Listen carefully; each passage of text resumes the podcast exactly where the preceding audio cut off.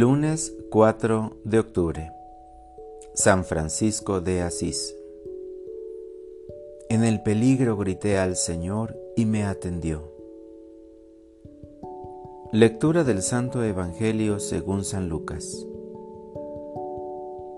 En aquel tiempo se presentó ante Jesús un doctor de la ley para ponerlo a prueba y le preguntó, Maestro, ¿qué debo hacer para conseguir la vida eterna?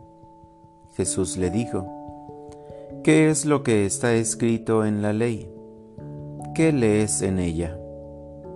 El doctor de la ley contestó, Amarás al Señor tu Dios con todo tu corazón, con toda tu alma, con todas tus fuerzas y con todo tu ser, y a tu prójimo como a ti mismo. Jesús les dijo, Has contestado bien, si haces eso, vivirás. El doctor de la ley, para justificarse, le preguntó a Jesús, ¿Y quién es mi prójimo? Jesús le dijo, un hombre que bajaba por el camino de Jerusalén a Jericó cayó en manos de unos ladrones, los cuales lo robaron, lo hirieron y lo dejaron medio muerto. Sucedió que por el mismo camino bajaba un sacerdote, el cual lo vio y pasó de largo. De igual modo, un levita que pasó por ahí lo vio y siguió adelante. Pero un samaritano que iba de viaje, al verlo, se compadeció de él, se le acercó, ungió sus heridas con aceite y vino y se las vendó. Luego lo puso sobre su cabalgadura lo llevó a un mesón y cuidó de él. Al día siguiente sacó dos denarios, se los dio al dueño del mesón y le dijo, Cuida de él, y lo que gastes de más te lo pagaré a mi regreso. ¿Cuál de estos tres te parece que se portó como prójimo del hombre que fue asaltado por los ladrones? El doctor de la ley le respondió, el que tuvo compasión de él. Entonces Jesús le dijo, Anda y haz tú lo mismo. Palabra del Señor. Oración de la mañana. ¿Qué debo hacer, Señor? Buenos días, Jesús, amigo, hermano y maestro.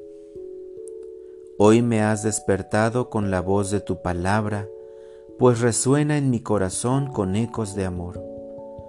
Te alabo, Señor, pues solo a ti te tengo, tú eres mi heredad, eres la parte que me ha tocado en herencia.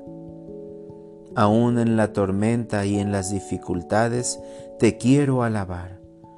Aún sin muchas palabras, quiero agradarte con mi testimonio, como me has invitado a través de tu palabra surge también en mí aquella pregunta tan profunda y fundamental de la vida. ¿Qué debo hacer para conseguir la vida eterna? Sé que la respuesta es simple. Amarte a ti y a mi prójimo como a mí mismo. En el amor radica la felicidad y la plenitud. Sin el amor, simplemente no podría vivir junto a ti, pues tú eres la fuente del amor eterno. Solo en ti puedo amar a mis hermanos plena y responsablemente. Te encomiendo mi día, Señor. Para orientar mi vida, hoy quiero compartir lo que tengo y lo que soy con aquellas personas que sufren especialmente con los enfermos y más pobres. Gracias Señor por enseñarme que la misericordia y la compasión están por encima de nuestros pecados. Gracias porque hoy he aprendido a salir de mí mismo. Amén.